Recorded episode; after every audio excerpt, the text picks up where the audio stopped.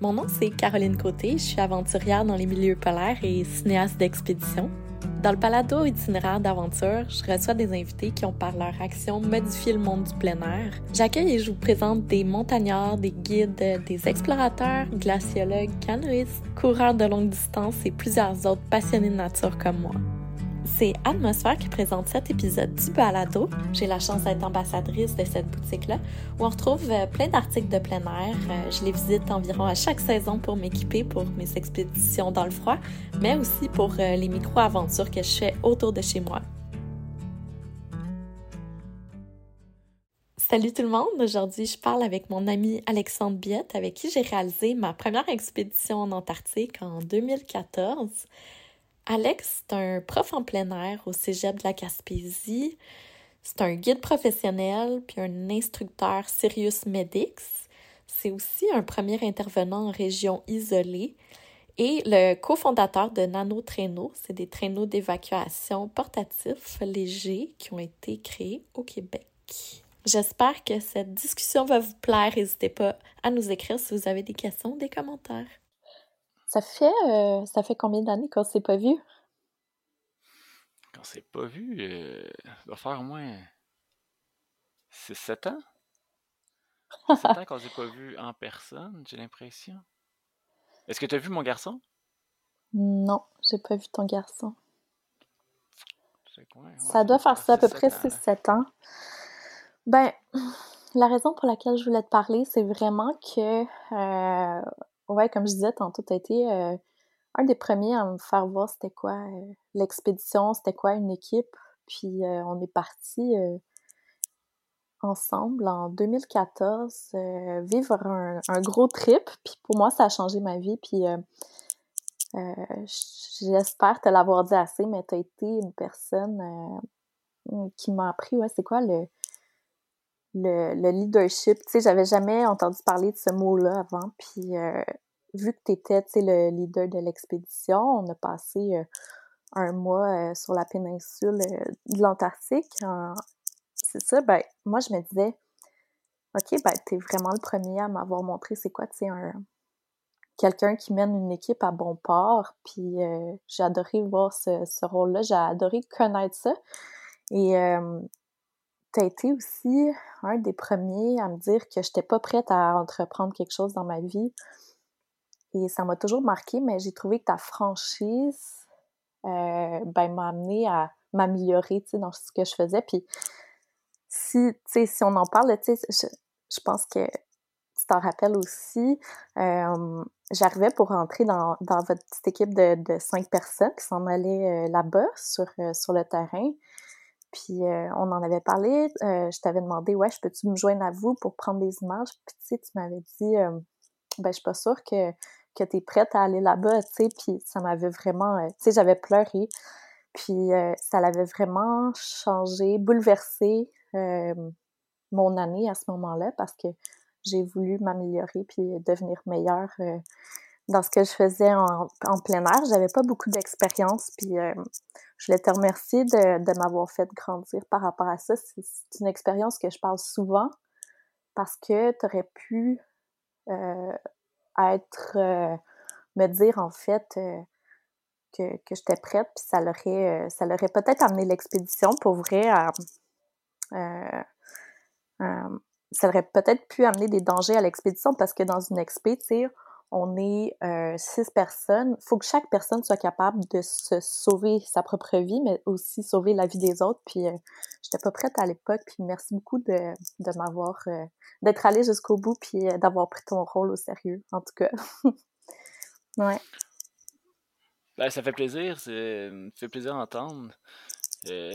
parce que c'est fun d'avoir de la rétroaction moi, je fais du mieux que je peux, puis d'avoir des échos comme ça par la suite, de savoir comment tu l'as vécu, euh, je trouve vraiment intéressant parce que en tant que leader, euh, comme tu dis, mon rôle, c'est de, mener à bon port l'équipe, puis ça implique l'atteinte des objectifs de l'équipe, et notre objectif principal, c'est de revenir. Puis la sécurité, c'est euh, vraiment primordial. C'est pour ça qu'on part en XP, pour être capable d'en faire d'autres après, dans, mon point de vue, humblement. Puis quand je repense à nos premières rencontres, quand on a commencé à collaborer ensemble, il y a différents moments clés qui me viennent en tête, notamment un, un dîner qu'on a eu ensemble, toi et moi, seuls, dans un petit café à Montréal. Puis c'est la première fois qu'on se rencontrait, on ne s'est jamais vu avant. C'était Sam qui t'avait référé pour l'équipe. Puis on avait discuté un peu de ton, de ton passé, tes expériences. Puis clairement, ce qui m'a frappé chez toi, puis ce qui, ce qui m'a dit que tu avais du potentiel, c'était ta motivation ta motivation à vouloir en faire plus, à vouloir apprendre, et ton manque d'expérience dans le domaine. ouais, vraiment. Ça, moi, c'était bien. Sais, tu veux venir? La réponse est peut-être. Peut-être. Alors, euh, je me souviens, je t'ai donné un livre, Freedom of the Hills, en disant, ben, faut que tu lises le chapitre 2, 4 et 6 pour euh, dans deux semaines, puis on se reparle après, puis on s'en va sur le terrain, puis on va aller commencer à, pratiquer. Puis c'est là qu'on a commencé un, plan d'entraînement pour essayer de t'amener à niveau et, et voir comment tu allais, embarquer avec ça, si ta motivation allait vraiment se concrétiser sur le, terrain? c'était horrible, je m'en rappelle, tu sais tu, me fais me rappeler ce moment-là, puis on, est allé au glacier Athabasca, dans l'Ouest canadien, pour essayer de voir c'était comment pendant deux semaines, si on allait comme équipe pouvoir ben, s'entendre bien en Antarctique sur le terrain. Puis pour moi, c'était vraiment marquant parce que on se promenait entre les crevasses, on se promenait proche de, zones avalancheuses, puis tu sais, c'était marquant. Puis tout le monde là-dedans essayait de trouver sa place, tu sais. Puis je pense que ça m'a ça m'a marqué. Puis à la fin de cette expérience-là, j'ai vraiment euh, j'ai vraiment failli dire ah c'est trop pour moi, tu sais. Puis on, a continué. Je pense qu'on a eu un bon euh, reality check à ce moment-là, tu sais, dans l'Ouest. Mais toi, ça a commencé comment en fait? Euh, oui, tu sais, le, le, désir de créer l'équipe de XP Antarctique, mais ta passion pour euh, le plein air, ça remonte-tu à loin? Euh, oui, moi j'ai grandi en Montérégie, euh, à la frontière entre la banlieue et les zones agricoles. On, avait des piscines hors terre à maison, mais ça sentait le fumier quand on allait se baigner. C'est vraiment plat et le, plein air, c'est d'aller jouer dans les champs de maïs pour jouer à cachette mes parents ont, un chalet dans la Nautière à Saint-Donat, dans un centre de ski au Mont-Garceau. J'ai passé ma jeunesse en ski, en forêt, toutes les fins de semaine, on allait là-bas. c'est vraiment dans cet environnement-là que j'ai développé mon amour du plein air. Puis j'ai au cégep, euh, j'étais en sciences pures et dans ma tête, je m'en allais en, génie mécanique, j'étais ingénieur. Euh, puis, ah ouais, moi, c'était réglé. Là. J'étais déjà accepté à l'université, je m'en allais là-dedans. J'ai fait ah! trois sessions et demie euh, dans le programme de, au cégep. Puis un jour, j'ai réalisé que c'est pas parce qu'on était bon dans quelque chose qu'on aimait nécessairement ça. Et que on passe tellement une grosse partie de notre vie à travailler que aussi bien avoir un job qu'on aime. Alors, euh, j'ai mis ça sur pause, euh, une pause définitive. Et je, suis, je me suis inscrit à Gaspé pour aller dans le programme de guide d'aventure, un programme d'un an, un AEC en guide d'aventure. Puis c'est de même que ça a commencé. Wow. Mais est-ce que tes parents, ils te comprenaient là-dedans ou c'était comme, ils trouvaient que ça sortait de nulle part, tout ça? Ben, étant donné que j'avais pas discuté de la situation avec eux avant de m'inscrire à Gaspé et de lâcher le cégep, eux, ils ont trouvé que ça sortait de nulle part. Puis, ils étaient déçus que j'avais pas discuté avec eux de ce que je vivais, mais contents que j'arrêtais quelque chose pour faire un autre projet. content que j'avais une vision puis que je continuais à avancer. Puis c'est toujours ça qui m'a allumé. Oui, j'ai changé après cégep, je suis venu en plein air, mais ça a été une motivation dans ma vie de toujours avoir euh, d'autres projets, apprendre, me perfectionner. Pendant longtemps, c'était de faire des, formations et encore à ce jour, de faire à chaque année des formations pour, pour me développer, faire dans différentes sphères. Puis finalement, ça a été tout ce qui est montagne, autant en ski, randonnée et en secourisme, intervention d'urgence. Et c'est ce qui m'a amené à devenir guide. Puisque j'ai toujours voulu faire, c'est guider des grosses expés loin en territoire engagé. Puis pour faire ça, ben, je me dis que la meilleure façon d'apprendre, c'était d'aller en faire. Alors, quand j'ai fini mon programme d'études, ben j'ai commencé à faire des expéditions, une après l'autre. Euh, euh, notamment, euh, d'aller en, en Slovaquie, traverser les Tatras pendant un mois en hiver. fait, après ça, pris un, un billet aller simple pour, pour la Thaïlande. Parti pendant plus d'un an à juste faire des expéditions en Nouvelle-Zélande, en Australie, en Malaisie, puis d'enchaîner expéditions une après l'autre, dans le but de, un, avoir du fun, et deux, prendre de l'expérience. Vraiment, puis je pense aussi que ce, qui me, euh, ce qui me plaît de chez toi, c'est que tu vas pas prendre des expéditions qui ont été habituellement déjà faites. Tu vas t'inspirer de trucs que tu vois sur des cartes, des endroits qui ont l'air vraiment spécifiques pour toi ou euh, tu penses qu'il y a quelque chose à aller voir là-bas, puis tu vas aller jusqu'au bout. Puis il n'y a pas grand-chose, je pense, que tu as fait pour moi euh, que j'avais entendu parler, tu sais. Puis surtout, il y a une dizaine d'années, on dirait qu'il y avait le, monde de l'aventure est un petit peu moins développé peut-être euh, à certains niveaux, ben, euh, je pense que tu as entrepris des, choses qui étaient, pour moi en tout cas, nouvelles, qui donnaient envie vraiment de, de te suivre là-dedans. Oui, ben effectivement, euh, une des raisons pour lesquelles j'aime faire des expéditions, que j'aime l'aventure, c'est le, sentiment d'exploration.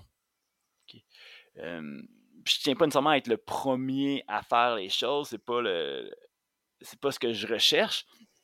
A toujours quelqu'un de plus grand, plus beau, plus fin, euh, sa planète, je ne peux pas me comparer à eux, mais d'avoir ce, sentiment d'être le premier lorsque je le réalise, ce sentiment d'exploration-là est important pour moi. Alors, c'est toujours de trouver quelque chose qui me semble inédit, des territoires qui sont, euh, me semblent inexplorés pour que quand je vais là, de, les découvrir euh, et une autre raison aussi, une autre chose qui m'a motivé, moi, c'est de le faire personnellement. Fait que, généralement, toutes mes expés, ben, je n'avais même pas de caméra. Mm. Je, je prenais pas de photos. La, très très vaste majorité de, mes projets, j'ai aucune trace de, ce, que, ce qui a été fait, parce, autre que de souvenirs ou des journaux de bord.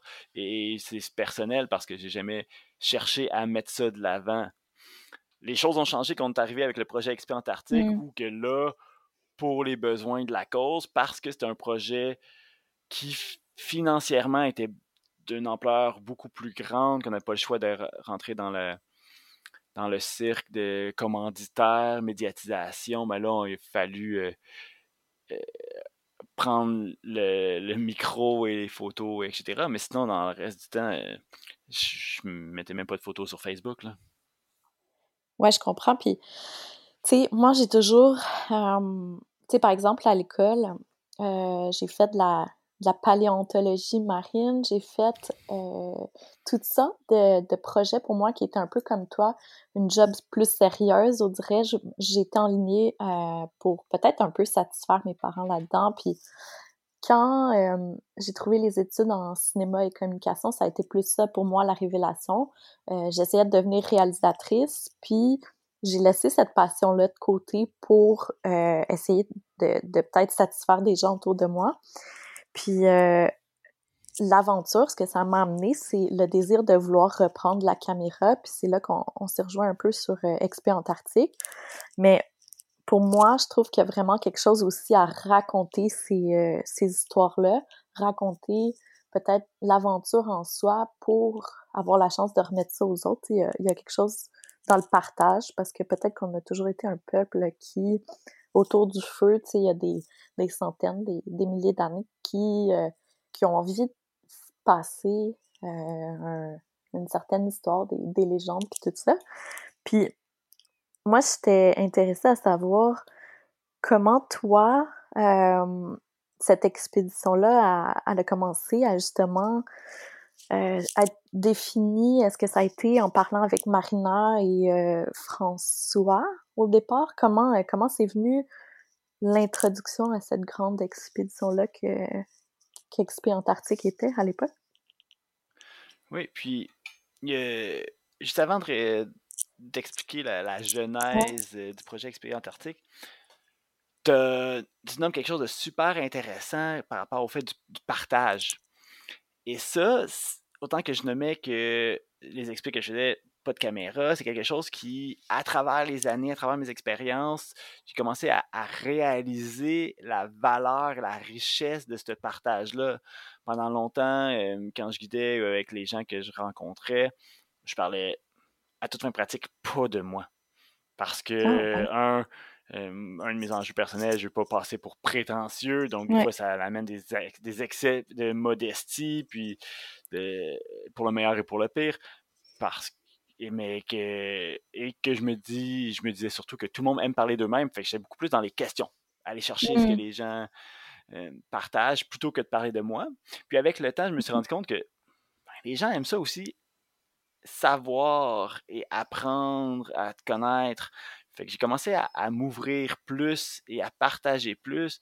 Et là, maintenant que j'ai un garçon qui est incroyable, Hugo qui est à plus de 5 ans, euh, je vois vraiment cette richesse-là de, du partage et la valeur en, éducatif, le fait mmh que les gens par transposition peuvent apprendre des choses, même s'ils n'ont pas nécessairement vécu l'expérience, puis que ça les fait rêver, ça fait voyager. autant que j'accordais pas de valeur avant, mais j'ai appris à travers le temps à reconnaître la, pertinence de le faire. Euh, quand je te vois euh, raconter tes aventures, raconter l'histoire de ce que tu vis, euh, je pense que c'est c'est tout à ton honneur parce que, d'ailleurs, c'est pour ça que les gens aiment ça et qu'il y a une demande, c'est qu'il y a une pertinence à faire ça. Ok, vraiment. T'as as raison. Je pense que oui, il y a, une demande, mais tu sais aussi, euh, il y a une demande de trucs qui sont extrêmes. Puis pour moi, des fois, quand on fait des aventures, puis qu'on vit euh, des expériences en milieu extérieur, c'est pas toujours extrême, tu sais. Puis moi, je suis sûre que toi, c'est la même chose. T'es pas quelqu'un qui va rechercher ce qui est extrême. Tu vas peut-être rechercher plus un apprentissage sur le terrain ou euh, de, vivre des sensations qui sont formidables que tu retrouveras jamais ailleurs. Oui, des fois, ça va être super complexe, mais tu sais, l'espèce de mot extrême que, genre, tu retrouves euh, dans les films Netflix, euh, puis qui sont comme, il faut de l'extrême, sinon le film est plate, là. Ça, ça me, ça m'énerve, tu sais, quand on essaie de, de faire trop avec rien. Tu sais, des fois, l'histoire est juste belle en soi. Puis moi, quand les gens me disent, OK, mais il a rien arrivé, genre de, de désastreux, comment on va pouvoir raconter cette histoire-là? Je suis comme juste, ouais, mais tu sais, on avait une, une, une team vraiment euh, super intéressante. On est allé au bout, puis il y a plein de choses à raconter là-dedans. Tu sais, il n'est pas obligé de, d'avoir tellement plus d'extrêmes. Puis ça, je trouve ça particulier. Ben, tu amènes deux bons points là-dessus. Il y a un, la, valeur de extrême, puis deux, la valeur de la valeur de quand ça va mal. Je pense aux yeux des, des, gens. Premièrement, par rapport à ce qui est extrême, je pense que l'extrême, c'est relatif. tout, tout le temps comparé aux autres. Puis par rapport à ce que les gens connaissent, puis il y en a qui vont trouver des choses extrêmes que un exemple, moi j'aime bien faire de l'escalade et fidèle à moi-même, j'aime ça faire de l'escalade d'exploration, aller ouvrir des nouvelles mmh. voies loin dans la forêt, puis que des places que personne n'a entendu parler. Puis ça, euh, ça peut sembler extrême, mais c'est une gestion des risques. je m'arrange pour que ça se passe bien, je suis loin de tout. Euh, moi, je considère pas ça extrême comme, comme activité, mais d'autres personnes peuvent le percevoir mmh. comme extrême. Fait c'est vraiment très, très, très mmh. relatif. Et ça me fait penser même souvent quand je raconte mes aventures ou je discute avec des gens puis ils me demandent Ah, c'est quoi les expéditions que tu as fait? Là, je dis Ah, ben, ah, j'ai fait des expéditions au, Groenland, dans l'Himalaya, les Tatras, tout ça. ah oui, puis j'ai déjà guidé le Kilimanjaro. Oh! T'as guidé le Kilimanjaro, t'as fait le Kilimanjaro, wow, t'es tellement un aventurier incroyable. Quand pourtant, le Kilimanjaro, et je veux rien noter à cette montagne-là, mmh. mais techniquement, c'est un trottoir qui s'en va jusqu'au sommet. Il y a le défi mmh. d'altitude, le défi de faire une semaine de camping quand les gens ne sont pas habitués. Mais c'est techniquement très accessible. Et c'est pour ça qu'il y a autant de gens qui vont le faire. Mais c'est ça que les gens connaissent et c'est là-dessus qui, c'est ça qui frappe leur imaginaire. Fait que l'extrême, c'est toujours pour aller frapper l'imaginaire des gens, c'est ça. Ah, mais t'as raison, tu sais, c'est comme le, le, pôle sud, l'Everest, puis pourtant, il y a des choses qui, pour moi, m'attirent vraiment plus en termes d'aventure que, par exemple, la dernière aventure que j'ai faite, c'était, une ligne droite, en gros, c'est complexe à dire, mais il y a tellement d'expéditions, comme par exemple quand j'étais allée au Svalbard, où euh, j'ai eu l'impression d'être immergée par euh, l'aventure bien plus que quand je m'en allais au pôle Sud. Puis ça, c'est, dur à décrire parce qu'il y a comme une, un aura euh, sur certains mots de, quand tu parles de, d'aventure, d'expédition qui ressortent vraiment mieux que les autres. Puis c'est dommage, c'est vraiment dommage, tu sais. Puis, félicitations pour ton projet Pôle Sud. Quand on faisait Expi Antarctique, on avait considéré ça, aller au Pôle Sud. Ah ouais? Je pense que la façon que tu l'as fait euh, en solo, je pense que je crois que c'est ça qui rajoute le, piment dans une expédition comme celle-ci. Mmh. Puis nous, on avait décidé de pas aller vers le pôle sud, bien que au niveau commandite, ça soit plus parlant, parce que le monde peut, encore une fois, ils trouvent ça extrême puis ils connaissent. Mais nous, ça ne tentait pas d'aller marcher en ligne droite pendant un mois pour arriver à une place où on peut acheter un t-shirt puis attendre en file avec d'autres touristes. C'est caricatural ce que je raconte. Je veux. Ben, pas trop, Alex. Pas trop, c'est vrai. C'est. Fait, un peu comme ce que tu disais, qu'on parlait tantôt, c'est pas ça qui m'allume. Moi, j'aime mieux aller, aller faire des montagnes qui sont inconnues, qui sont moins hautes en altitude, mais qui sont plus intéressantes, plus belles, plus riches. Puis une des questions que je me fais souvent demander, c'est Ah, c'est quoi le plus haut que tu es allé dans ta vie? Puis la réponse, ben, c'est simple. Moi, je suis allé à 12 500 mètres d'altitude. Mm. Euh, c'était à bord d'un 747. Puis ça, je le battrai jamais en faisant de la montagne, cette altitude-là. Fait que ça, c'est ma, soif d'altitude est, est, nulle. Je m'en fous. Je cherche pas à aller le plus haut possible mm. parce que c'est rien, c'est un chiffre. J'aime mieux faire une montagne plus basse, plus belle que plus haute. Et, moins belle pour aller. Peut-être que tu cherches aussi euh, le fait de dire, ben peut-être que je peux échouer, puis ça, dans une expédition où euh, les gens sont pas allés, comme sur la péninsule de l'Antarctique, à certains, à certains endroits où on a passé, tu sais, euh, un endroit où tu avais euh, fait l'itinéraire sur carte toi-même, ben peut-être qu'il y a plus de risques, puis je pense que c'est peut-être quelque chose qui te rejoint de ne pas savoir, si tu vas arriver au bout de cette aventure-là. Et c'est peut-être ça aussi le, le côté intéressant de, de Antarctique, c'est qu'on savait pas si on pouvait y arriver parce qu'on connaissait pas le terrain, sais. Mais là, on tombe dans la, dans la définition de c'est quoi l'aventure? Est-ce que c'est de l'aventure d'aller suivre un chemin déjà tout tracé et suivre une file de personnes jusqu'à un sommet? Je pense que ça devient plus de l'exploit physique, sportif, que de l'aventure en soi. Et chapeau à tous ceux qui grimpent mmh. l'Everest, par exemple. C'est un gros défi sportif. Mmh.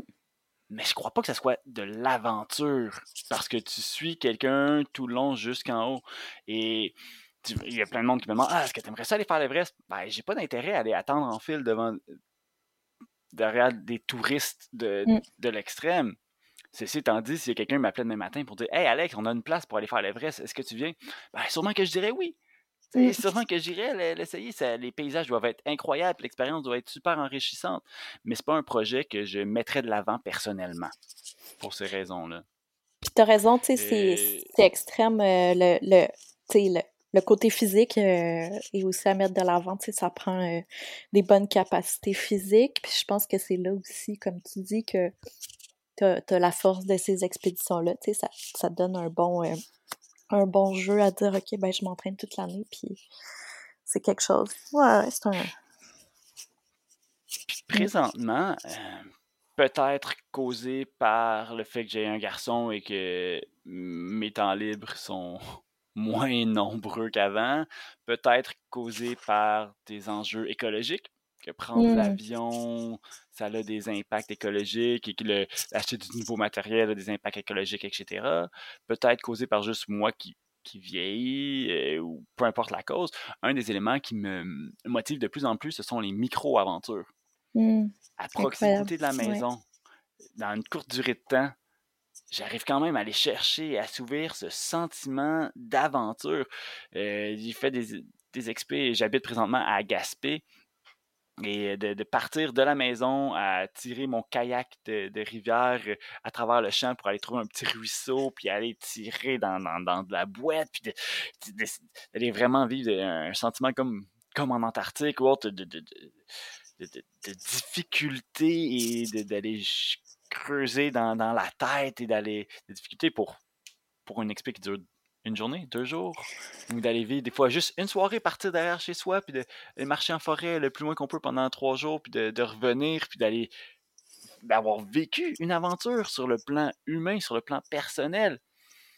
Ça a toujours été pour moi les, les meilleures aventures. Puis, tu sais, euh, par la micro-aventure, tu découvres aussi ton, ton, ton terrain de jeu, tu découvres aussi l'endroit où tu vis. Puis, aujourd'hui, on est tellement peu à savoir qu'est-ce qu'il y a dans notre, dans notre cour arrière parce mmh que on sort plus. Puis euh, j'ai envie de te dire, ben, pourquoi pas vivre les, les micro-aventures d'une manière où justement on, on découvre dans quelle, société on vit. Tu sais, dans le, le Québec, c'est vaste dans un sens, puis euh, il y a tellement de beaux, euh, beaux terrains de jeu là-bas, c'est incroyable.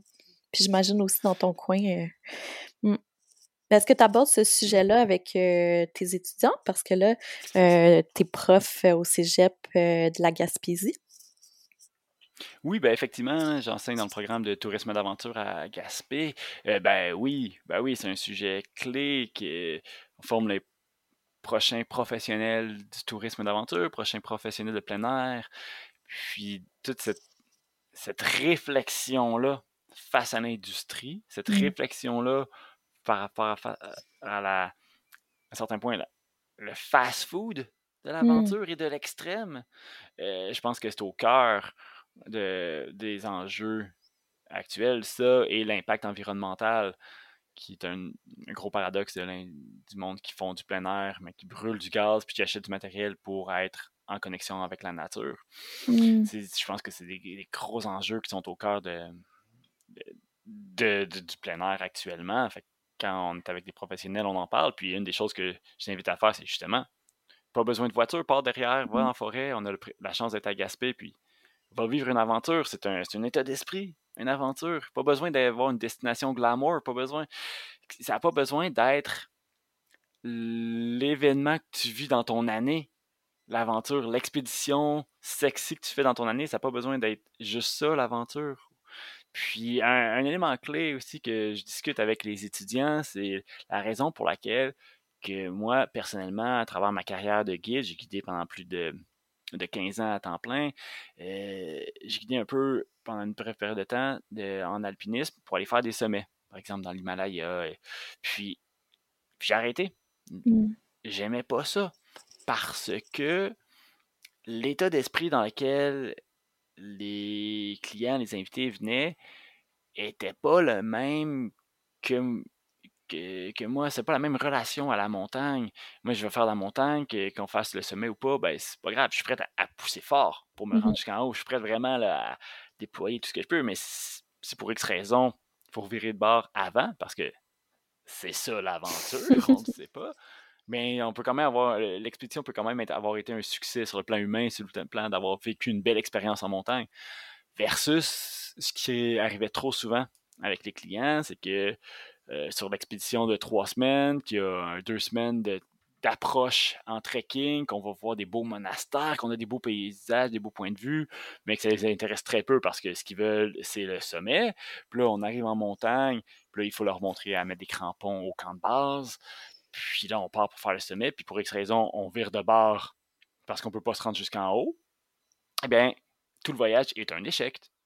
de leur point de Mmh. vue, parce qu'il avait dit à tout le monde à la maison qu'il allait grimper la montagne. Et là, malheureusement, ils n'ont pas été capables de faire le sommet, donc c'est un échec, et son marabout, euh, ça marche pas. Puis, puis moi, c'est tellement pas ça ma relation à la montagne, que même si c'est ça que je fais la montagne en, dans mes temps libres, quand je guide, j'aime bien mieux guider de la randonnée, parce que là, pendant les trois semaines de l'expédition, le moindre paysage qu'on va voir, ça va être. euh, les gens vont s'émerveiller. Mmh. Ça va être incroyable. Puis il n'y a pas cet enjeu de réussite ou échec. L'objectif ne sera pas un objectif de, de réalisation de est-ce que je suis allé au sommet ou pas. Ça, va être dans la quête en soi, en fait. Ça va être dans la, Ben- la- le moment présent, puis qu'est-ce qu'on arrive à faire jusqu'à ce moment-là. C'est c'est beau. Exactement, dans le processus. Puis je pense que les objectifs de processus sont beaucoup plus riches que les objectifs ponctuels. Euh, être au sommet, c'est comme si on pouvait prendre une photo. Oui, non, j'ai été au sommet. Versus vivre une belle expérience, vivre un beau voyage. Ça, c'est, on peut pas juste prendre une photo, c'est comme un, film au complet. Je pense que c'est beaucoup plus riche, cette quête-là, cette expérience-là. Parce que si l'objectif, c'est vraiment d'être au sommet, ben prends l'hélicoptère et va au sommet. Ah ben non, c'est pas juste ça que je veux, j'ai aussi le sentiment d'accomplissement pour me, que, me rendre en haut. Ah, ok. Là, déjà, on commence à creuser un peu plus dans qu'est-ce que les gens veulent vivre vraiment. Puis, je crois que cette ce, ce- ce travail-là de réflexion de pourquoi tu veux faire ça, c'est quoi les motivations, les buts derrière, c'est vraiment super important quand on va aller faire des aventures pour être sûr d'être là pour les bonnes raisons. Mhm. Puis, pour boucler la boucle et revenir à Expé Antarctique, un élément clé qu'on a fait tout le monde ensemble dans l'équipe, on a pris des heures pour discuter des objectifs, les objectifs individuels, les objectifs d'équipe, et chacun a des motivations personnelles, mais c'est important qu'elles soient compatibles entre elles pour avoir une équipe cohérente sur le terrain. Ça n'a pas besoin d'être pareil, mais il faut que ça soit compatible. C'est important aussi qu'on en parle au début parce que euh, de, de s'en parler pendant qu'on est là-bas sur le terrain, ben ça, c'est peut-être euh, un moment où ben c'est. Ça peut devenir assez difficile d'avoir ce genre de conversation là-bas quand tu es en train de vivre des situations où ça te tente vraiment pas d'être là-bas. Là? Ben, il est trop tard. Ben, D'après Ouais. moi, il est trop tard là-bas. Ouais. Puis, v- mieux vaut tard que jamais. Mais hum, je pense aussi que d'avoir clarifié les objectifs, les objectifs d'équipe, c'est primordial après ça quand on va aller prendre des décisions parce que euh, dans les situations difficiles, euh, notre capacité de jugement est affectée. Affectée par la fatigue et par la faim, la soif, est affectée par le, désir de se rendre au sommet, peut être affectée par la pression du groupe, peut être affectée par le désir de faire un beau post Facebook, peut être affectée par une multitude d'éléments. Puis d'avoir clarifié les objectifs avant de partir nous aide vraiment à faciliter ces prises de décision-là. Quand on sait que le but premier, c'est de revenir, que le but second, c'est d'avoir une belle aventure tout le monde ensemble, que le but troisième, c'est si on peut d'aller faire le sommet, ben déjà, ça remet les priorités en ordre. Vraiment, tu sais, élément clé. il a fallu qu'on se le rappelle là, pendant l'expédition parce que Mhm. je pense que c'est toi-même qui l'a euh, amené à un moment donné. OK, ben notre point premier, celui de revenir en vie puis d'avoir du fun après l'expédition, ben à un moment donné, c'était même plus sûr qu'on pouvait avoir euh, euh, cette, euh, ce thème-là en tête parce qu'on était rendu à un point où il y en a dans l'équipe euh, et peut-être même tout le monde, on n'était pas en situation d'être euh, en sécurité. Fait que c'est là où tu as amené euh, l'objectif en soi de dire, OK, ben, on n'est même pas capable de, de tenir peut-être notre objectif numéro un. Il est temps qu'on réavise puis qu'on regarde ce qu'on peut faire, tu sais. Puis c'était vrai. Puis il y a eu une grosse discussion là-bas sur le terrain par rapport à ça. Puis je suis sûre qu'on va en revenir, mais avant tout, euh, est-ce que tu veux me parler justement de, comment c'est venu pour toi euh, l'idée de dire euh, OK, ben j'ai le goût de me lancer dans une expédition. On est allé en bateau là-bas. Tantôt, tu amenais l'aspect environnemental. C'est quand même rare de se rendre en voilier en partant de Ushuaia jusqu'à l'Antarctique. Comment tout ça est, venu en tête avec tes collègues Marina puis, puis François? En fait, c'est venu d'une idée folle, sur le coin d'une table, dans un souper entre amis après une formation de, premiers soins. C'est, euh, Marina Lançon et moi, qu'on discutait, puis on regardait des photos de, la planète, puis elle dit Ah, qu'est-ce ça, il y a des super beaux terrains de jeu en Antarctique. Un jour, j'aimerais ça y aller. Je dis Ben, go, on le fait. Puis à l'époque, je connaissais à peine Marina. Euh, puis elle a dit Ah, je dis go, on le fait. Elle fait comme Ok, ok, go, on le fait, mais t'es un peu, moi, je suis vraiment très très sérieuse, hein. Tu, sais, je fais comme Ben, ouais, moi aussi, tu me connais pas, mais je je suis sérieux. Je comme, ah oui, mais moi, je suis vraiment très, très sérieuse, hein, que je vais y aller. Je comme, ouais, moi aussi. Wow, vous êtes des fous. Euh, on est, on s'est tapé dans la main, on est parti, puis on s'est lancé dans le projet. Et ça a pris euh, plus de trois ans de préparation, qu'on a monté l'équipe à travers ça, qu'on est allé chercher du financement, qu'on a fait un plan, on est allé aussi associer avec différents projets de recherche avec l'UCAM sur l'adaptation du corps humain aux conditions extrêmes, projet de recherche avec euh, l'Agence spatiale canadienne pour tester du matériel pour les astronautes, euh, chercher multiples commanditaires, campagne de médiatisation, parce qu'on s'est rendu compte un jour que, contrairement à toutes nos autres expéditions qu'on a payées personnellement, ben, aller en Antarctique, ça coûtait très cher, surtout pour une équipe, parce que ça, c'était un des paramètres de base qu'on avait mis d'emblée, qu'on voulait y aller en une équipe, parce que la plupart de mes expés avant, c'était soit en solo ou à deux, puis j'avais goût d'avoir cette expérience humaine-là. Fait que c'est un des paramètres. Puis, il y a des raisons pourquoi que la plupart des expés sont faits en petite équipe habituellement. Là, je pense qu'au niveau humain, c'est plus facile quand tu es seul ou deux. mais j'avais, j'avais le goût de ce désir, ce, ce défi de leadership-là, parce que le leadership, c'est un, c'est une passion, je dirais, un sujet qui m'accompagne depuis, depuis que j'ai fait mon cours à Gaspé. Mmh. Mais tu l'avais déjà avant de partir en Antarctique, je veux dire. Est-ce que tu savais que c'était quelque chose que tu avais de fort en toi? Comment tu t'es nommé, en fait, leader de l'expédition? Parce qu'il en fallait un, ça, c'est certain. Mais comment, euh, comment, comment c'est venu tout ça? Je me suis pas nommé leader d'expédition. C'est... Euh, j'ai été celui qui, de, euh, qui était le, plus opposé à l'idée d'avoir un leader puis un chef d'expédition dans toute l'équipe.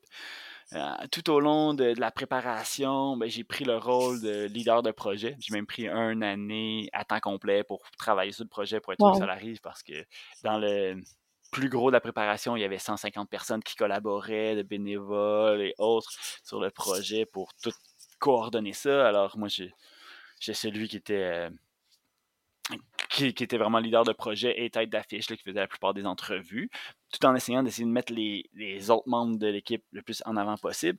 Mais le plus longtemps, j'étais celui qui poussait pour le fait qu'on ait un, leadership partagé mmh. entre tout le monde pendant l'expédition. Mmh euh, ben, c'est ça qui s'est passé aussi. Puis je pense que c'était ton idée. Chaque personne, selon ses capacités, selon euh, ben, les meilleurs côtés de cette personne-là prenaient en charge certains trucs de l'expé, comme je me rappelle de Manu qui avait tout pris en charge la préparation de la nourriture, qui était extrêmement complexe parce que on n'avait pas vraiment de repères par rapport à ce qu'une équipe pouvait manger là, sur un mois en XP. Euh, il n'y avait, y avait pas beaucoup de calculs caloriques. Puis ça, elle a fait aussi en s'alliant à des experts euh, de nutrition. Mais il fallait tout aller chercher ces réponses-là. Fait que chaque personne dans l'équipe avait à, être expert lui-même un peu pour arriver à ça. Oui, ben définitivement. Puis là-dessus, pour la nourriture, on, avait, on a eu l'aide de, de Apiac, de Exact Nutrition, puis des nutritionnistes de l'UQAM. Mais c'était un, gros projet de préparer toute cette nourriture-là pour, l'équipe.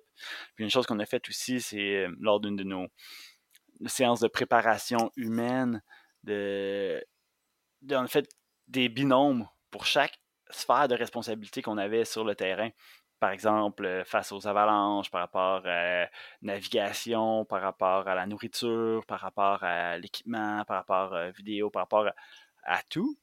On a sélectionné des binômes, puis c'est moi qui voulais ça plutôt que d'avoir un mmh. leader, un chef d'expédition unique. Puis, ça leur c'est fini que j'étais sur chacun des binômes qui été. Ben, c'est parfait. Fini. Mais puis là, je me souviens très bien, le soir, euh, je revenais après cette rencontre-là. Je parlais avec euh, euh, Manu, puis je hey, c'est sûr que ça flattait un peu mon ego, veux, veux, pas, on en a. Je disais, hey, je suis sur chacun des, des binômes. Elle m'a regardé et elle dit Mais évidemment, tu sais, dans la tête de tous, Mmh. c'était moi Mmh. qui était le chef d'expé. Dans la tête de tout le monde. Puis là, Ouais. on en a reparlé euh, maintes fois avec, avec les autres. C'était évident que c'était moi qui avait ce rôle-là. C'était évident pour tout le monde, sauf pour moi-même. Puis ça Mmh. a dû au fait que, contrairement à quand on guide ou qu'on a une position hiérarchique, on, on est le guide, là, j'étais avec des amis. Donc, ça, ça change vraiment la dynamique parce que c'est un rôle euh, informel. Ça m'a pris un peu de temps avant d'assumer pleinement ce rôle. Et même lorsqu'on était en expédition, ça a pris euh, un peu du temps. Surtout au début, on était vraiment dans la, consultation, puis d'arriver à des, consensus. Mais plus l'expé a avancé, plus les défis se sont amenés, sont arrivés. Puis je crois qu'une de mes réussites, ça a été de, de monter à la de me montrer à la hauteur lorsque ces situations-là sont Ouais. arrivées, puis d'être capable d'assumer pleinement mon rôle dans le contexte. De prendre des, des décisions dans l'adversité où tu te retrouves euh, dans un moment où ça pourrait aller très vite. Euh, comme je te l'ai déjà dit, toi, tu prenais le temps de faire en sorte que tu analysais pendant les situations complexes. Puis ça, il y a peu de gens qui sont capables de le faire. Puis euh, je... Parfait, je te, regardais un peu de loin. Tu étais capable de revenir à un moment de calme, même quand, par exemple, euh, on a appris rapidement qu'il y avait quelqu'un, François, qui était tombé dans une, dans une crevasse, on peut dire. Et c'est des moments où, justement, tu, prenais un peu de, recul par rapport à ça et tu arrivais à aller de l'avant, même si peut-être qu'à l'intérieur de toi, ça rugissait. Il y, avait, il y avait de la peur, du stress, de l'anxiété, de, de ben, quelque chose qu'on connaît pas. Puis le fait que tu sois capable de le faire, ça faisait de toi un, un bon leader, tu sais, là-dedans. Oui, ben, ben, merci du, du compliment. Je, euh, je suis quand même d'accord avec toi.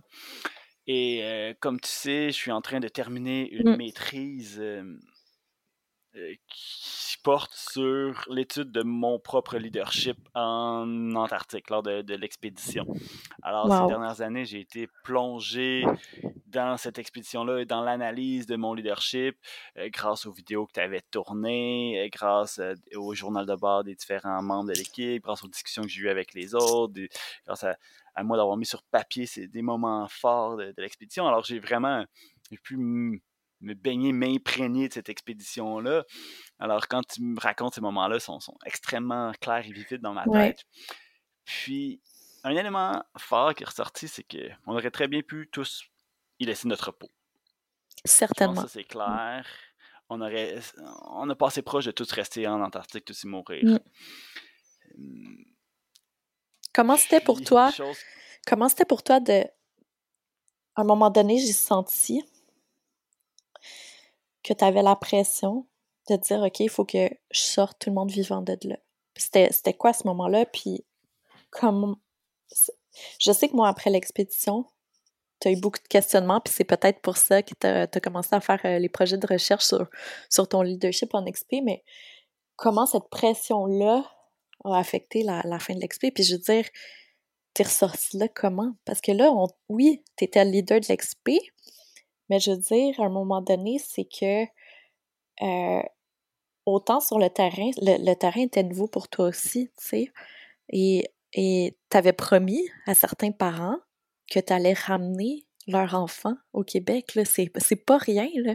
Puis maintenant que j'ai vieilli, maintenant que je suis, euh, tu sais, j'ai, j'ai 37, je me rends compte de la pression que t'avais de te dire, OK, ben, je suis peut-être le seul à pouvoir faire des choix, ben, avec les autres, évidemment, mais à faire des choix pour dire, OK, ben, on, on les ramène au bateau, on les ramène euh, au, au voilier. Si je les ramène pas, ben, ça va changer toute ma vie, tu sais, c'est, quelque chose. T'avais quoi? T'avais 24? 24 à peu près? Ou... J'avais, ça fait 10 ans, j'avais 27. OK, quand même. T'sais, mais c'est jeune, là, pour avoir des, des prises de décision aussi euh, sévères, là. Mais le... initialement, on voulait faire une traversée. rentrer par le point A, Portal Point, puis sortir par le point B à à peu près 120 km plus loin, avec aucune possibilité de sortie entre les deux, en passant par le Forbidden Plateau. Il y avait, c'est les deux seuls points de sortie. Puis, dès les premiers jours, euh, jour 3, on a eu une première chute en crevasse. Euh, jour 4, François est tombé en bas d'une crevasse. C'est comme, OK. Ça, ça a été des. Euh, ça nous a un peu brassé, ou à tout le moins un peu brassé. On me dit, faut prendre l'Antarctique au sérieux. Puis c'est pas, c'est pas le plateau où tu peux avoir des secours qui arrivent facilement. Là. Je pense que cette partie-là de la péninsule, on n'avait pas beaucoup de possibilités de sortie. On avait le voilier qui était comme à quelques, quelques dizaines, centaines de kilos, kilomètres, mais sinon, il n'y avait rien. Là, ils ne pouvaient pas venir se poser là. Ah non, c'était. On était, on était autonome. C'était un niveau d'engagement total. On était vraiment au niveau d'engagement total. Puis, puis ces premières journées-là, ça a été OK, il faut prendre l'Antarctique au sérieux, mais je me sentais encore dans ma zone de confort. Là, là ça allait bien, on avait des défis. Après ça, il fallait traverser le catwalk. Ça a pris cinq jours, faire 2 euh, km pour trouver le chemin à travers les, crevasses et tout. mais là, ça allait bien, zone de confort. On, a pris un peu de retard, puis on finit par atteindre le, Forbidden Plateau, notre plateau cible. Puis juste avant qu'on y arrive, moi, j'avais déjà, j'avais déjà vu des membres de l'équipe qui étaient les tu sais, pour moi, c'était les meilleurs dans, dans ce domaine-là. J'en avais déjà vu fondre en larmes, puis moi, je me disais, oh, tu sais, c'est ceux que j'admire, c'est les, les, meilleurs que je connais dans le monde de l'expédition à côté de moi, mes équipiers, mes, mes équipières. Et là, je me rendais compte que, OK, là, c'était sérieux parce que là, il y avait, il y avait des challenges, puis juste de voir les larmes couler sur leur, leur joues, je me disais, OK, ben, qu'est-ce qu'on fait ici, tu sais? Mais ouais, t'allais ben, dire. à, partir de jour à partir de jour 2, il y en a qui ont commencé à craquer un peu. Que, que, ça a été difficile, puis qui ont ah, en doute d'être capable, puis que euh, jour 2, là, de, de monde, à, à, cause du poids qu'on tirait, c'était 150 livres de matériel, à peu près chacun, à cause de l'engagement, à cause de la difficulté. Et les, qui, qui, ça a été très difficile, c'était une équipe avec, somme toute, beaucoup d'expérience. Euh, mais c'était un défi. Physiquement, je crois qu'on a. C'était rough. c'était un défi. On avait bien sélectionné le défi pour que ça soit. Euh, pour venir challenger tout le monde dans l'équipe, à, tous les niveaux, autant au niveau mental, autant au niveau physique. C'est ça qu'on voulait. On voulait vivre un, défi. Fait que moi, j'étais bien content. Euh, non, mais une chose que j'ai répété souvent, on savait que ça serait dur, on savait que ça ferait mal. Ça a été dur, ça l'a fait mal mais c'est ça qu'on s'attendait, c'était clair dans ma tête. Puis moi, quand, dans ces moments-là, c'est comme, ben, go, ça va bien, euh, on est ici pour ça. Faut en profiter au maximum. Mais il y a eu un point tournant à la moitié de l'expédition quand François est tombé malade. Puis François, euh, c'est un, viking, tu sais, c'est le pilier d'expédition, c'était mon, mon bras droit de, l'expédition euh, c'est avec lui que je faisais toute la navigation, les, prises de décision. Euh, moi, j'ouvrais, lui, il fermait. Comme ça, s'il fallait revirer de bord, il pouvait repartir. C'est lui avec moi avec qui avait, on avait les deux le plus d'expérience au niveau technique, euh, au niveau glacier. Vraiment, et puis au niveau physique, c'est lui qui tirait le plus de poids parce qu'il se passe de quoi, Frank, tu le sais, il nous prend les deux sur son dos, ben puis il sort de l'eau en courant. Là. Frank, c'est un pilier. C'était ça. Puis, euh, il commençait à aller pas bien. Puis, euh, je me souviens le matin, on va le voir euh, dans son sac de couchage, la larme à l'œil. Puis, il me dit Alex, je peux pas bouger. Je peux pas me lever. Parce qu'il est terrassé par une mononucléose. Fait que c'est un peu le bordel. Honnêtement, on est en plein milieu. C'est aussi long aller du point aller sortir au point A, aller sortir au point B. fait que c'est vraiment très, très dur. Puis, on, il faut se demander quoi faire. Grosse prise de décision, analyse des cartes, discussion au sommet avec tout le monde. Et euh, finalement, la décision est prise de revenir sur nos pas, parce qu'on sait que ce chemin-là se fait, contrairement à continuer à aller vers l'avant, que là, on ne sait même pas si ça se fait ou pas, parce que c'est une première. Puis, C'était la meilleure décision. Avant. C'était. revenir? Ouais, ouais. Il y a surtout qu'il y avait un champ de crevasses euh, qui était pas chic, là, qui, qui était vraiment. Qui, qui me terrifiait un peu, là, ça allait être le- le- un des crux du trajet, qui me terrifiait quand on allait le faire avec Frank en santé. Fait que Frank malade, c'est pas, pas une bonne idée. Surtout qu'on était Mais à la de fin faire- de la saison, c'était comme, OK, on avait Ouais. une, une fenêtre assez petite pour arriver là. Et là, on sentait que ça commençait à devenir le chaos là-haut. Mais avant de faire demi-tour, on a pris la décision de scinder l'équipe en deux pour que Samuel, Marine et moi, on aille faire un sommet. Puis finalement, on en a fait deux, mais pour donner euh, une pause Mm. à François, pour lui donner le temps de se reposer et quand même aller atteindre nos objectifs de faire des premières mondiales puis de, de gravir des sommets vierges. Puis c'est quand on, a- on s'est fait prendre par une tempête au sommet, sur notre sommet, que là, ça a vraiment commencé. C'est là que le, c'est là que les, les vrais défis ont commencé. Euh, de, de navigation en blizzard, puis que c'était vraiment tough, qu'on pensait partir pendant deux jours, on est parti pendant trois jours finalement, à cause que ça a été vraiment euh, un gros, gros, gros défi en blizzard. euh, Ben, parce que vous avez aussi failli perdre la tente. Je veux dire, c'était enseveli sous la neige. Euh, vous vous êtes réveillé, puis vous étiez en dessous de combien? Il y avait une pile de neige au-dessus de votre tête, là? Oui, ben ça a pris cinq heures de monter la Mm. tente à trois. Une Mhm. tente deux places qu'on démonte, hab- qu'on démonte habituellement en deux minutes. Et quand on est capable de faire les yeux fermés euh, facilement, ça a pris cinq heures en luttant contre la tempête. Fait que le retour là-dedans, ça a été difficile. Puis je me souviens, là, clairement, être en train de penser, en train de naviguer à l'aveugle. Je sais que je longe des, un champ de crevasses, puis euh, on- avec euh, tout le monde encordé un derrière l'autre, avec la boussole, calculer les vitesses, puis avec tout le monde qui qu'on n'est pas capable de, de- de s'entendre ou à peine. Puis là, Si là, on tombait, euh, si on tombait dans la cordée, il fallait se relever parce que les autres allaient continuer à tirer. Tu sais, c'était comme, mhm. là, guys, on s'entend pas. C'est genre, chacun pour soi, mais on avance, on n'arrête pas, puis il faut se rendre euh, juste un peu plus loin. Il fallait redescendre, tu sais. Puis une pensée que j'ai eue à ce moment-là, en moi, je l'ai senti venir de, de mon profond, leur remonter, là, une espèce de chaleur, puis des bons. Yes! That's it! Voilà un défi. Il dit, je voulais pas venir en Antarctique pour l'avoir facile. Enfin un défi à ma hauteur. Enfin, là, game's on. Là, c'est là que ça commence, c'est là que ça part. Là, je peux me retrousser les manches. Là, j'ai une situation. Là, j'ai quel- un, un défi à ma hauteur et que là, là, let's go, ça commence.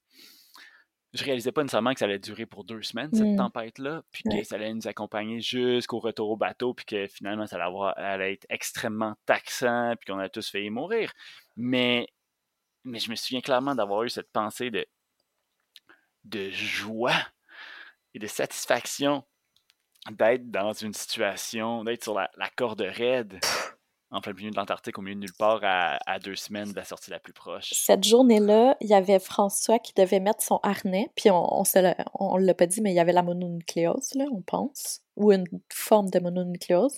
Fait que c'est Ouais, vraiment... Ouais, c'était... euh, on le su après, d'ailleurs, mais euh, juste le fait qu'il soit pas capable de mettre son harnais parce qu'il il vivait trop de fatigue, de savoir qu'il était dans cette condition-là, puis que c'était ton partenaire de navigation, de pas l'avoir avec toi, t'as dû complètement euh, vivre ça d'une façon différente. Sûrement que tu t'es dit, OK, ben maintenant, c'est c'est moi. Tu sais, je prends les décisions, puis il faut qu'on y aille. Tu sais, c'était c'était sérieux, là. Ben, en fait, Parce que maintenant, je réalise que, tu sais, moi, dans le temps, je connaissais pas beaucoup de choses par rapport à la navigation. Tu sais, oui, OK, euh, m'enligner avec une boussole, mais dans un whiteout, j'ai vu tellement de choses dans, le- après l'expé euh, en Antarctique, la première, où je me suis dit, tu sais, Alex, il était amené à vivre ça tout seul. On te voyait aller à gauche, à droite, naviguer dans une situation de, de, de blizzard, de whiteout. Ça prend tellement d'énergie. Là, tu presque seul à pouvoir assurer ce rôle-là à l'avant. Euh, c'est difficile physiquement, c'est difficile mentalement, puis tu l'as fait jour après jour. Les conditions sont empirées. C'était. En tout cas, maintenant, je suis capable euh, de voir c'est quoi, parce que je l'ai vécu euh, récemment plusieurs fois, mais dans le temps, j'étais pas capable de t'aider là-dedans du tout, là. Tu sais? Ouais, le fait de. À travers l'expédition, on s'est rendu compte que en whiteout, c'était toi. Il y avait juste moi qui pouvais faire la navigation. Il y avait une fois François l'avait essayé puis il est tombé en bas d'une falaise. Une fois euh, Manu l'avait essayé puis après 200 mètres elle a dit ah non c'est trop de pression de, faire ça en équipe. Pourtant elle avait de l'expérience mais de faire ça avec, avec dans l'équipe sur un terrain qui était à flanc de montagne à, travers les crevasses donc euh, la marge d'erreur est vraiment très très mince puis surtout avec François malade au moins, puis c'est sûr que si j'étais disparu, vous auriez trouvé une solution. Mais je me mettais cette pression-là de dire Alex, tu as accepté d'être leader, assume. Tu as choisi d'être ici, assume. Et dans ma tête, c'était que j'étais, je vais ramener l'équipe au bateau. C'était ma mission, je vais faire ça. Puis c'est là que j'ai commencé vraiment à, à pousser, à tracer pour ramener le, monde au bateau, puis à, naviguer et à, prendre en charge là, vraiment de façon euh, plus serrée, toujours en consultant aux besoins, mais on avait moins le temps d'avoir des grandes discussions de, de de, consensus. C'était plutôt de dire, bon, quel est votre avis, qu'est-ce que vous en pensez? Ben parfait, voici ce qu'on va faire. Tu focusais là-dessus, puis tu sais, il y a un moment donné où c'est ça, j'ai senti que tu t'es plus remis à juste faire la tâche. Puis là, c'était comme, OK, ben si je le fais pas, on y arrivera pas. C'est sérieux, faut que j'aille au bateau. Puis au bateau, comment tu t'es senti? Je veux dire, euh, quand t'as réussi à arriver, quand t'as vu le point de sortie, t'as dû avoir un moment où tu t'es dit, OK, ben la pression est un peu redescendue, tu sais? Ah oui, ben la, pression a redescendu totalement. Euh, je me souviens d'avoir quand on est arrivé au bateau, parce qu'il restait un petit passage technique rendu au bateau, mais rendu au bateau, d'avoir pris Matt, le capitaine, dans mes bras et en pleurant, d'avoir dit Matt, it's your turn now. C'est à ton tour. J'ai remis mes responsabilités sur son dos et là, moi, j'ai. Je me suis écrasé. Les journées d'après, ça a été euh, trois jours euh, d'agonie. T'étais maigre. T'étais plus t'as vraiment, je pense que la pression est redescendue. Puis là, c'était juste, OK, ben, tu t'étais oublié un peu pendant ces journées-là. Là, c'était le fait de dire, OK, ben, je suis, je suis done. Maintenant, là, c'est comme, pour moi, ça m'a marqué parce que je me suis rendu compte à quel point tu étais investi dans l'expédition jusque-là, tu sais. C'est quelque chose, c'est un rôle euh, difficile. Ben oui, ben, cette décompensation-là a été totale par après. Euh, au niveau physique, ça m'a pris euh, des mois avant de m'en remettre parce que euh, on, avait la, chance d'avoir des recherches aussi avec Andréane Parent, avec Lucan, puis on mesurait notamment le taux de cortisol, puis mon taux de cortisol a juste continué d'augmenter sans arrêt tout au long de l'expé, contrairement aux autres membres de l'équipe que ça l'a comme plafonné puis redescendu par cause de ah, cette pression-là. Puis moi, ça a pris des, des, mois à me remettre physiquement et des années à me remettre mentalement. Je me souviens, euh, deux ans plus tard, euh, j'étais, j'enseignais une expé de, dans le programme à Gaspé, en, une expé euh, de ski d'hiver. Puis je me levais le matin dans ma tente en me disant Qu'est-ce que je fais là? Pourquoi je suis ici Puis finalement, ben, c'est revenu. J'ai refait d'autres expés par après, puis j'ai repris goût, mais ça a, été, ça a été vraiment très, très, très taxant. Et on parlait tantôt de l'aspect médiatique. Tout au long de l'expé, moi j'étais dans, la tête, ok, on va s'en sortir, on va s'en sortir, on va s'en sortir. Mais on aurait pu facilement faire la une du Journal de Montréal si, dans toutes nos communications qu'on avait avec, le monde extérieur, plutôt de leur dire ça va bien, ça va bien, on va l'avoir, on va l'avoir, on leur avait dit euh, ouais, ça se peut qu'on meure.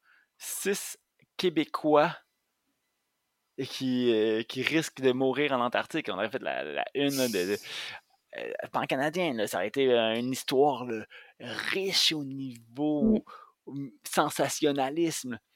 Mais c'est un peu ce que tu disais tantôt. Ça dépend tout le temps que, comment qu'on le présente, puis les, gens se soif pour, ça. Mais moi, c'est pas de même que je l'ai vécu, puis c'est pas de même que c'est pas de même que je voulais la que je la vivais à l'époque puis que je la vis présentement. C'est plus, on a réussi à relever un beau défi d'équipe ensemble. Chacun avait son rôle. Moi, mon rôle, c'était la nave, c'était le leadership, mais c'est un travail d'équipe qu'on a fait. Là. Il y avait les réchauds qui fonctionnaient à peine parce que le carburant qu'on avait était les encrassait trop. Et il y avait le froid, il y avait Frank malade qui s'occupait, il fallait gérer euh, le matériel qui commençait à être détruit après des semaines de tempête. Il y avait toi qui filmais à travers ces conditions-là pour continuer à immortaliser l'expédition. chacun avait son rôle.